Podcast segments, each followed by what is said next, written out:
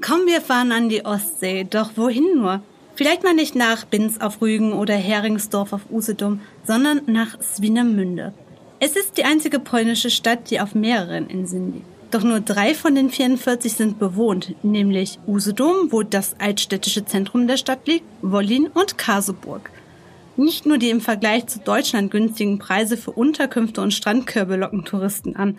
Von der malerischen Mühlenbarke, die das perfekte Instagram-Motiv darstellt, einer grenzüberschreitenden Radtour bis hin zum Muschelessen an der Strandpromenade hat das geschichtsträchtige Ostseebad eine Menge auf Lager.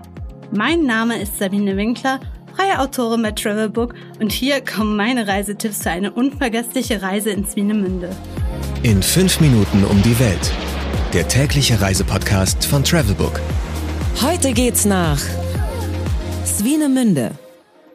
Entweder oder. Schnelle Fragen in 45 Sekunden.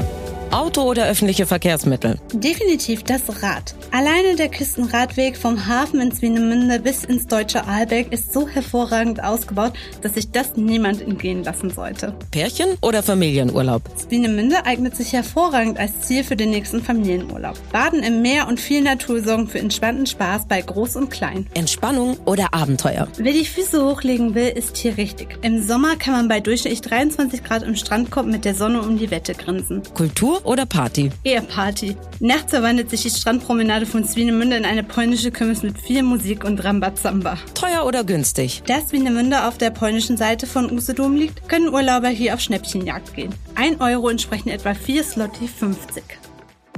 Highlights, Lowlights, Must-Sees. Die Travelbook-Tipps. Wo gibt es die besten Restaurants? Zum Glück mangelt es in Swinemünde nicht an guten Restaurants. Hier gibt es hier wie Sand am Meer. Entlang der Promenade warten zahlreiche Restaurants, die neben Klassikern der polnischen Küche wie Fisch und Pierogi auch Pizza und Thai-Essen anbieten. Ohne Mehrblick, aber authentisch polnisch ist das Restaurant Kurna Charta in der Nähe des Kurparks. In der historischen Altstadt finden sich hingegen sehr gute Cafés, wie etwa das El Papa Café Hemingway. Was man unbedingt tun sollte. Eine Radtour entlang der Usedomer Kaiserbäder. Der für jeden Laien machbare Weg ist rund elf Kilometer lang. Er führt von Sienemünde über die polnisch-deutsche Grenze nach Ahlberg, Heringsdorf und Bansin. Ganz gemütlich kann man in jedem Ort eine Pause machen, vielleicht eine Runde baden oder etwas essen und dann weiterziehen. Fahrräder gibt es einfach überall zu leihen.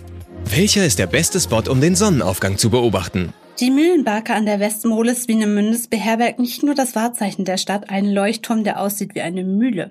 Er wurde im Jahr 1874 erbaut, die Flügel drehten sich früher noch und erzeugten damit das blinkende Leuchtfeuer. Mit ein wenig Glück könnt ihr hier aber auch den perfekten Sonnenuntergang mit Meerblick erleben. Manchmal wird das Meer in ein rauschendes Orange-Pink getaucht, wie ihr es noch nie zuvor gesehen habt. Geld, Sicherheit, Anreise. Die wichtigsten Service-Tipps für euch. Welche Gegend sollte man meiden? Der Hafen von Swinemünde ist kein Ort, an dem man lange verweilen möchte. Auch wenn er einer der bedeutendsten Umschlagsplätze in Polen ist, staunen hier höchstens Schifffans über riesige Öltanker, Kreuzfahrtschiffe und die Skandinavienfähren. Auch ein Militärhafen ist dort zu finden. Es ist immer ziemlich laut und wie in vielen Hafengegenden wird es gegen Abend eher etwas unheimlich. Mmh, Weltspeisen.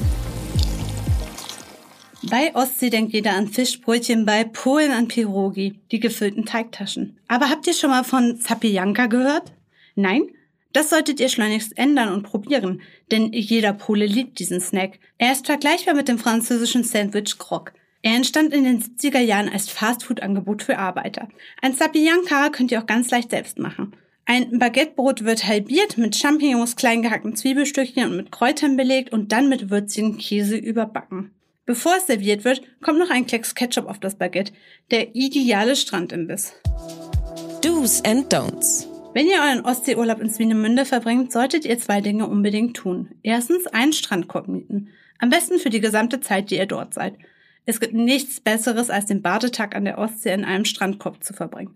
Zweitens, macht einen ausgedehnten Spaziergang durch das alte Kurviertel. Imposante Stadtvillen zeugen von Glanz und Gloria zu Beginn des 20. Jahrhunderts. Damals war Swinemünde noch Teil des Deutschen Kaiserreiches und so kommt es, dass typisch deutsche Bauten neben Platten sowjetischer Bauart existieren.